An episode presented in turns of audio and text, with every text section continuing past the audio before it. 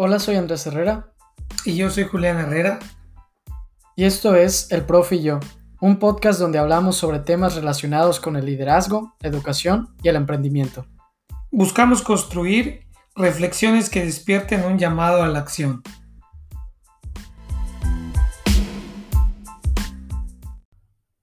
Hola a todos, hoy empezamos el segundo episodio del Profe y yo. Hola, profe. Hola, Andrés. Estamos muy emocionados porque hoy es un tema que nos gusta mucho. Estamos empezando ahorita el 2021 y qué mejor que planear nuestro año para conseguir las metas que nosotros queremos. Y nos vamos a dar cuenta que tiene muchas semejanzas con la educación, con el liderazgo y con el emprendimiento. Y para empezar a planearlo de manera adecuada, sobre todo porque estamos en el momento justo, empezando el año, el 2021, pues hay que empezar a poner propósitos, ¿no, Andrés? O sea, establecer propósitos bien planeados para que entonces podamos tener los resultados adecuados. Empezando el 2021, pues establecer propósitos en los diferentes o en las diferentes áreas de nuestra vida puede ser muy importante, pero más importante va a ser tener una planeación para que estos propósitos se puedan lograr. Es que las cosas, yo creo que terminan quedándose en propósitos, más que propósitos, como deseos, ¿no? Oye, quiero hacer ejercicio, pero lo dejo hasta ahí, como que no lo pienso más, está, si lo veo, eh, ahorita me acuerdo muy bien, en este mes quiero hacer ejercicio, quiero hacerlo, pero después lo empiezo a olvidar. ¿Por qué? Porque no hicimos una planeación, no creamos un método.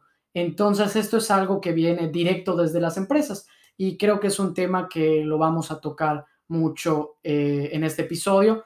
Y coincide, coincide porque afortunadamente hemos leído libros ahorita muy recientemente que hablan sobre distintos métodos de cómo crear empresas y hemos estado platicando, ¿no? Sobre cómo esto, cómo estos métodos empresariales o de administración también pueden aplicarse en nuestra vida.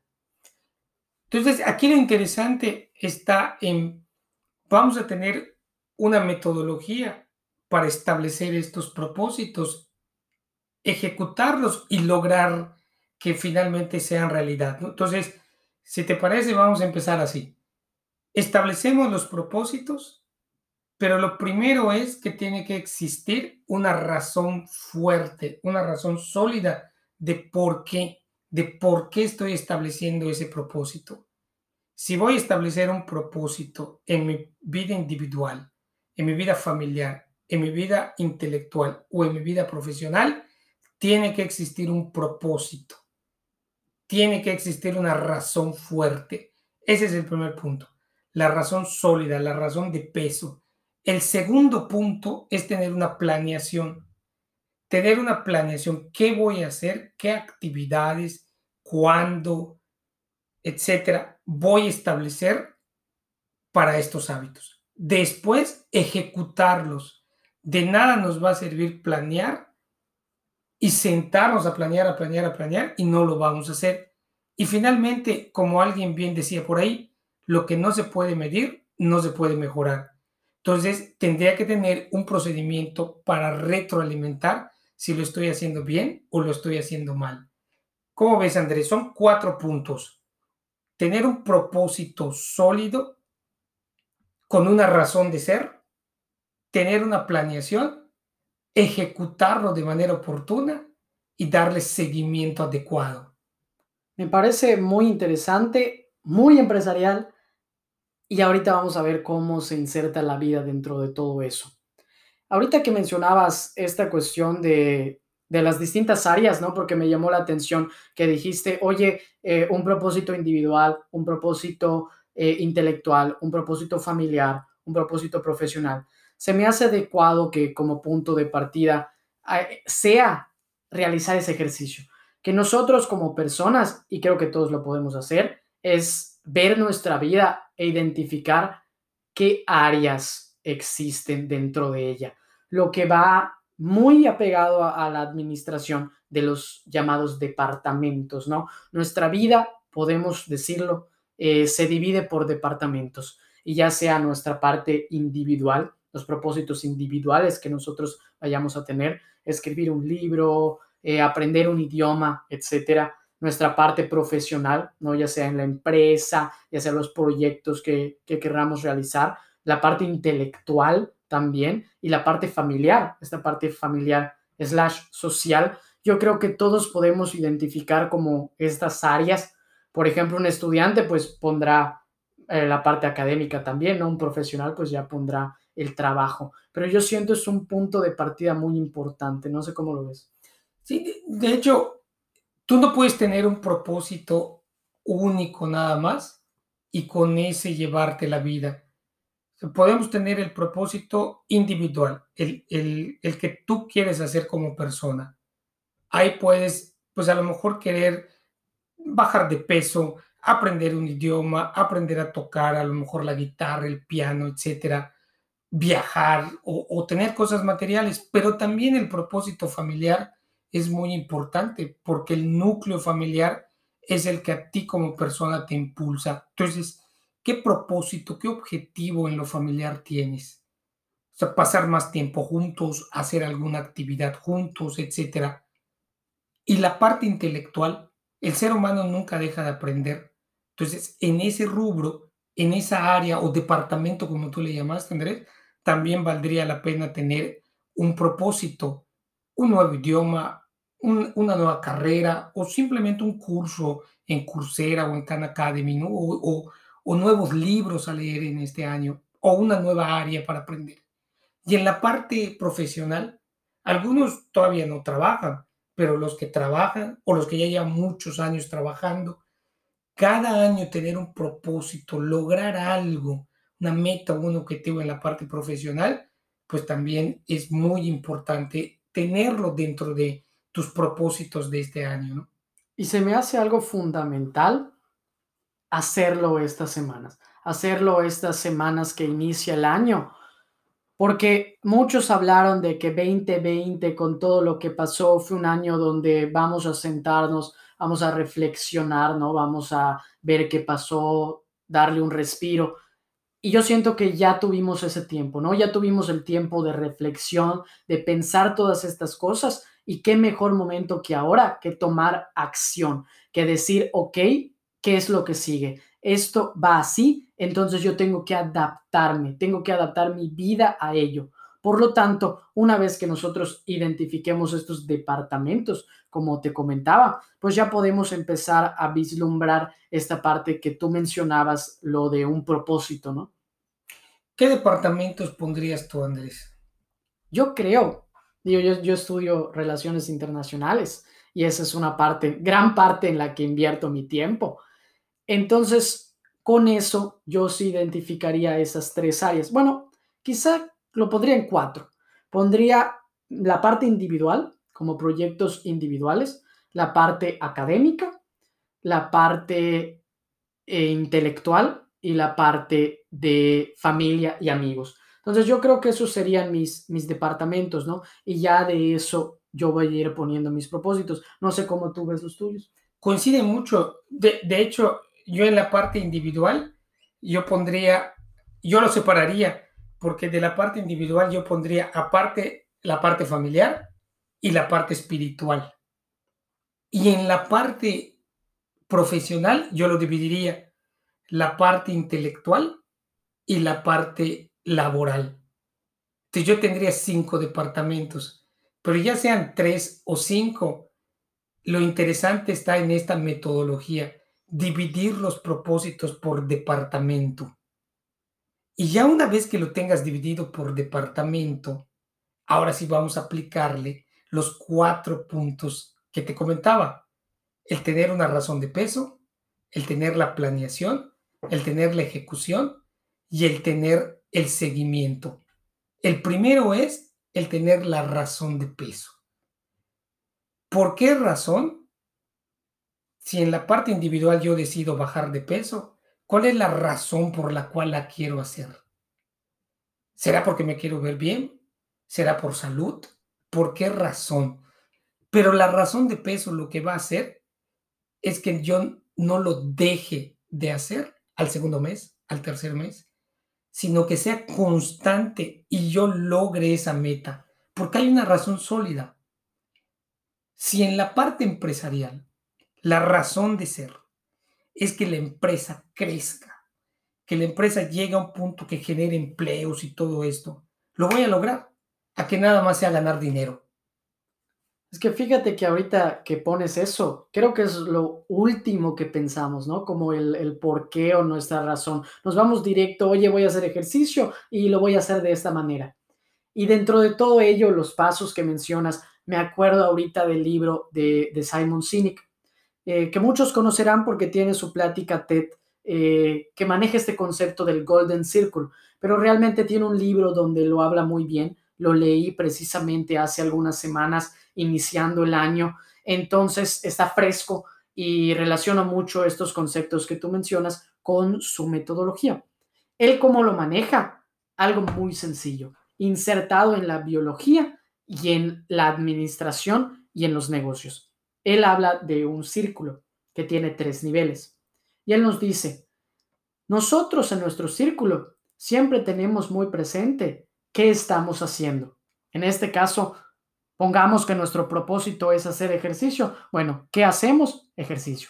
Luego, él pone que en la segunda escala de nuestro círculo, nosotros ponemos el cómo lo hacemos. En sí, pues no sé, vamos a hacer este tipo de ejercicios, voy a usar este tipo de material, etcétera, etcétera. Es cómo voy a hacer el ejercicio. Y tendemos a quedarnos aquí en solo estos dos pasos. Pero él nos dice, la clave del éxito para que funcione es llegar a un tercer nivel de profundidad. Y es el por qué, que es lo que tú estás mencionando. Entonces, si nosotros invertimos nuestra escala de valores y empezamos con el por qué, la cosa va a ser mucho más fácil. Porque él dice, nosotros no seguimos a las personas o no seguimos algo por lo que hacen, sino por qué lo hacen. Entonces, hacer ese ejercicio con cada uno de los propósitos, sin duda alguna, yo creo que cambia el panorama. Entonces, es este Golden Circle, porque así lo llama Simon Sinek, ¿no? El Golden Circle, en su libro Start with Why, empezar con el por qué.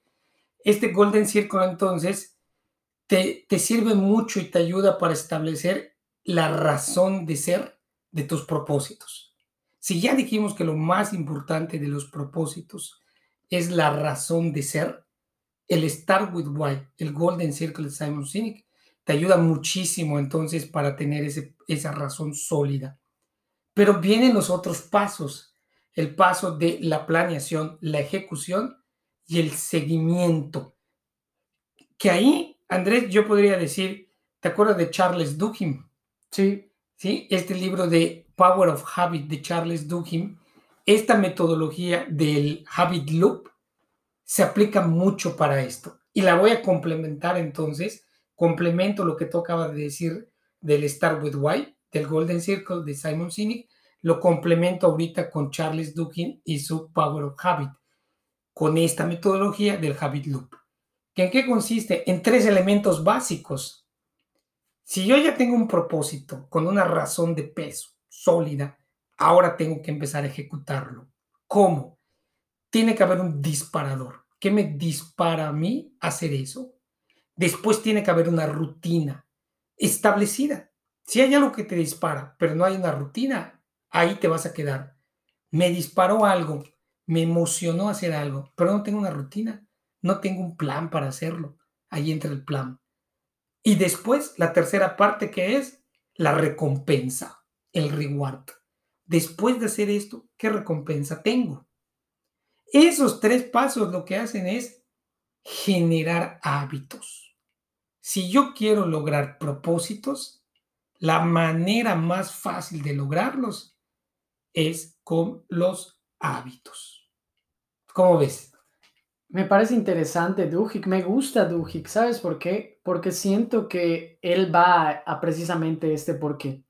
Puede entender este tipo de libros, ¿no? A irte directo a un manual de cómo vas a implementar los hábitos. Pero si no nos vamos a hacer un zoom out y ver realmente por qué estamos haciendo las cosas, creo que la situación no funciona. ¿Por qué? Porque no estamos entendiendo, no estamos entendiendo bien, estamos directo al grano, siento que en estas cosas se necesita pensar y se necesita reflexionar y planear. Y ahorita que mencionabas estos pasos muy sencillos, yo creo que todos los podemos identificar yo lo relaciono, ahorita estoy aprendiendo eh, francés y identifico muy claramente este habit loop de, Charles Duhigg, ¿no? Él nos habla de tener un disparador y yo ahorita, ¿sabes qué hice? Eh, en mi reloj ya marqué las horas que necesito hacer eh, mi práctica de idiomas. Entonces el reloj me vibra. Entonces ya sí, yo sé, oye, ¿sabes qué? Ya tengo que, ir a hacer mis idiomas. Entonces eso me lo recuerda, no hay falla, porque vibra en mi muñeca, es eh, imposible no notarlo y no, no, no termina hasta que yo lo pare.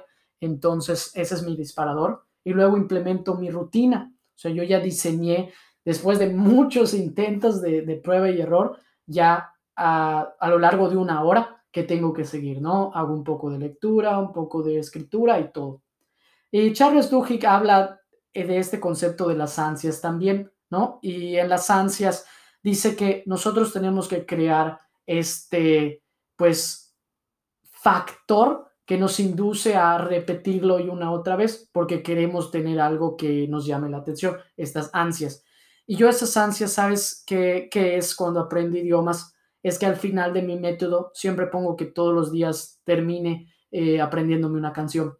Entonces a mí me encanta la música y es literalmente espero ya terminar mi método del día para poder aprender la canción.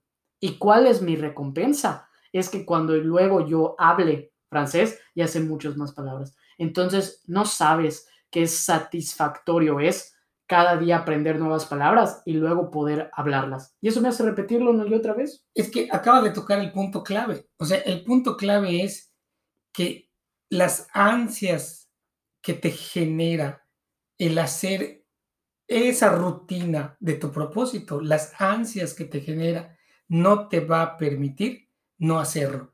O sea, es lo que te va a empujar a hacerlo porque tienes ansias. Pero las ansias de qué son? De esa satisfacción, Andrés sea, si no le has puesto satisfacción a las cosas, ese reward, esa recompensa te debe dar satisfacción, las ansias no se generan.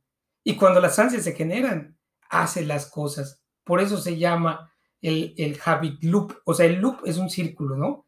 Entonces, estos elementos al final son un círculo virtuoso. Así funciona el establecer hábitos. ¿Qué me gusta de, de esta metodología de Pablo Habit? Que al final una serie de hábitos forman una cultura. Entonces, cuando tú dijiste el start with why, hay que tener algo muy claro. Ese propósito, ese why, tiene que ser congruente en todos tus departamentos, en los departamentos que dijimos. Andrés y Julián no se pueden separar. En lo individual no es un Julián diferente al que es en la parte intelectual y en la parte laboral. Soy uno mismo. Entonces, mi why, mi por qué, tiene que ser congruente en todos. Si yo genero hábitos en todos esos departamentos, esos hábitos son congruentes con mi why, ¿qué estoy generando? Una cultura. La cultura de Julián. Y ahí va a estar la cultura de Andrés. Si hablo de empresas, la cultura que tiene recursos humanos, mercadotecnia, contabilidad, finanzas, ventas, tiene que ser una misma. No puede comportarse ventas de una forma diferente a mercadotecnia y a contabilidad. Y tienen que tener hábitos iguales. Y tienen que tener un why igual. ¿Por qué? Porque forman una cultura. Eso es lo interesante del, del Power of Habit. Si queremos tener propósitos que se logren, tenemos que tener hábitos detrás de ellos con esta metodología del Start with Why debemos, yo creo, todos el, hacernos esa pregunta, ¿no? Si, nos, si somos congruentes en nuestros departamentos, ya sea en nuestra empresa o nuestra vida. Y, creo que las cosas van a cambiar de esa, de esa manera. Fíjate que ahorita que estábamos platicando de eso y hablamos de Start with Why y, y del Habit Loop, fíjate que los dos son círculos, tienen una fascinación. Estos pensadores con los círculos, ¿no? Yo creo que es un tema interesante ver todo ello. Entonces, para cambiar un poquito la figura, yo termino eh, insertando un último método, una última metodología, que se complementa con estas dos porque vemos que ni Duhigg ni Cine que están peleados, entonces esta tampoco se pelea. Fíjate que yo hace unos meses empecé a ver este canal de YouTube que se llama Carpooling. Es un, es un señor que platica sobre diversas maneras de organizar tu, tu vida con aplicaciones y todas estas cuestiones. Y él lo que hace es que ve sus propósitos en un plazo de un año, que como que aproximadamente crea sus propósitos en un plazo de un año y este año lo divide en cuatro, como lo hacen las empresas, ¿no? Que se dividen en cuartos por la cuestión de trimestres. Exactamente, tú deberás saber, ¿no? Por toda la cuestión de la banca y, y todo este rollo. Entonces, él lo divide de esta manera. ¿Por qué? Porque es más fácil el identificar y el analizar cómo vamos. ¿Por qué? Porque nos ponemos una fecha límite. Por ejemplo, vamos a empezar con el primero que es ahorita, que son enero, febrero y marzo. Y los propósitos que tengamos los podemos analizar, que tú, tú lo decías ahorita, ¿no? Con la frase, medir. Entonces, de esta manera podemos ponernos una fecha límite. Y no sé qué piensas tú, pero yo siento que si no nos ponemos una fecha límite, muchas cosas no salen. En las empresas se llama el deadline o sea, existe un deadline y tienes que lograrlo. O sea, realmente, si tú quieres darle seguimiento a algo, y como dijimos, lo que no se puede medir no se puede mejorar, tiene que tener una fecha. Esa fecha es tu fecha de medición. Y tú lo decías, varias empresas manejan los famosos Q, o sea, son los cuatrimestres que, se que se van midiendo. Entonces, me parece interesante lo que tú acabas de comentar pero también vale la pena decir algo, Andrés. Ningún propósito que terminó lográndose se hace de la noche a la mañana. Todo lleva tiempo, todo con la metodología y la administración que acabamos de decir, pero lleva tiempo. Y ahí es donde entra la paciencia. Uno de los elementos importantes para lograr estos propósitos es la paciencia. ¿Qué opinas? Es que siento que muchas veces somos muy duros con nosotros. Somos muy duros y si no cumplimos algo, ya no lo volvemos a hacer, ¿no? ¿Sabes qué? No soy bueno para esto. Entonces somos muy duros. Creo que debemos tener esta planeación, pero tampoco obsesionarnos con la planeación. O sea, también poder ser un poco más versátiles. Por ejemplo, yo ahorita eh, estoy terminando de escribir mi primer libro y fue un desastre poder ver qué hora era, la que me servía a mí. No, hombre, de que todo el año pasado tuve, estuve cambiando de horarios, que en la mañana no me sirvió, que en la tarde no me sirvió, que en la noche no me sirvió, nada me servía hasta que ya finalmente a finales del año descubrí que, que la hora que más me funciona es después de desayunar. Eh, porque ya estoy activo después del ejercicio y todo, pero ve cuánto me tardó muchísimo y yo creo que eso debemos hacer, o sea, debemos empezar a hacer prueba y error. ¿Por qué? Porque si no lo empezamos nos vamos a tardar más. Lo acaba de comentar perfectamente bien. O sea, prueba y error. Y además la flexibilidad en tu plan. Cuando algo no va resultando, tienes que analizarlo. Por eso esta última etapa de seguimiento, porque ahí tienes que ser flexible. Pues ya para irle concluyendo a este segundo episodio, lo que vale la pena comentar es que los propósitos tienen que existir. Una persona sin propósito realmente equivale a andar por la vida sin tener un camino y sin tener un fin a dónde llegar. Hay que tener propósitos. En los departamentos que tú quieras, si son cinco, si son tres, pero hay que tener estos propósitos. Detrás de toda persona exitosa en esta vida y detrás de toda empresa exitosa existen propósitos bien establecidos. Con estos cuatro pasos, la razón de peso, una planeación correcta, una ejecución oportuna y un seguimiento adecuado.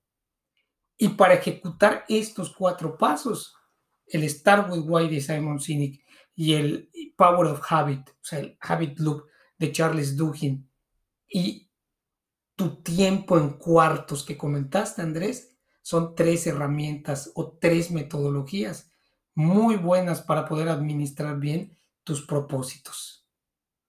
Oye, profe, tu, tu, capacidad de sintetizar, ya se lo diste ahorita, todo bien mascadito, ¿no? O sea, ya ahí lo tienen apuntado, ya está puesto Yo veo igual las dos ideas que platicamos al inicio, ¿no? El dividir en departamentos y ahorita el, ser pacientes con nosotros. Y acabo con una última, que es el hecho también de adaptarlo a como nosotros seamos. Por ejemplo, yo veía el otro día que empiezan a utilizar este método que es estas Start with Why, este dividir el año en, en cuartos, los propósitos, toda esta cuestión, por ejemplo, lo hacen con una cartulina y se llama Vision Board, que ahorita es, es, muy famoso en las redes, que lo están utilizando. Entonces, por ejemplo, tú en un documento eh, pones imágenes, los empiezas a imprimir y tienes tu cartulina y pegas tus imágenes, ¿no? Si quieres hacer ejercicio, pues pones la imagen de alguien haciendo ejercicio, idiomas, pues pones unas banderitas, etcétera, etcétera. Entonces, ¿qué haces? Lo imprimes la cartulina y la pones en tu cuarto. Entonces, todos los días que te despiertes, la ves. Y esa es una manera, yo lo vi y la verdad a mí no me funciona esa que hice yo, la hice en tabla. Entonces, yo creo que esa manera, por ejemplo, de cada uno tenerlo, ah, a mí me sirve en mi libreta, a mí me sirve, eh, no sé, notas de voz, ya, ya cualquiera verá su manera que, que le gusta hacerlo. Entonces, yo creo que es esa, ¿no? Pero lo importante es empezar a hacerlo. Y ahí veo la reflexión porque no nos va a llevar, yo creo, más que un día, incluso mitad del día, sentarnos a pensar en estas cosas. Dedicarle un día a organizar los 365 días, ¿no? Que podríamos decirlo así.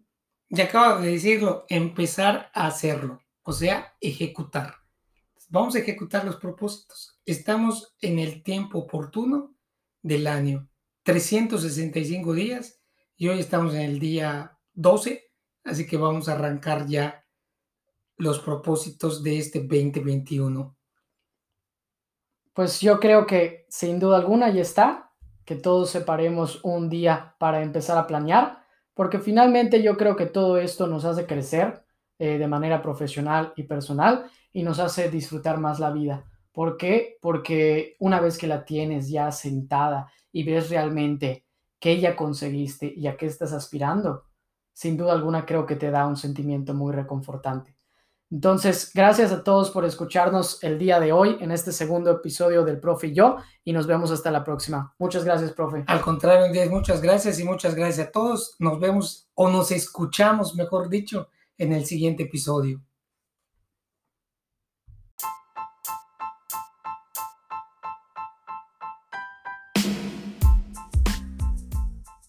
Muchas gracias por escucharnos. Si les gustó este episodio, pueden suscribirse al Profe y yo en Apple Podcasts, Spotify o donde escuchen sus podcasts. Si quieren mandarnos un saludo, hacer una review o sugerir algún tema para platicar en próximos episodios, pueden mandar un mensaje y seguirnos en las páginas de Instagram y Facebook como el Profe y yo. Soy Andrés Herrera. Y yo soy Julián Herrera. Y nos vemos hasta la próxima.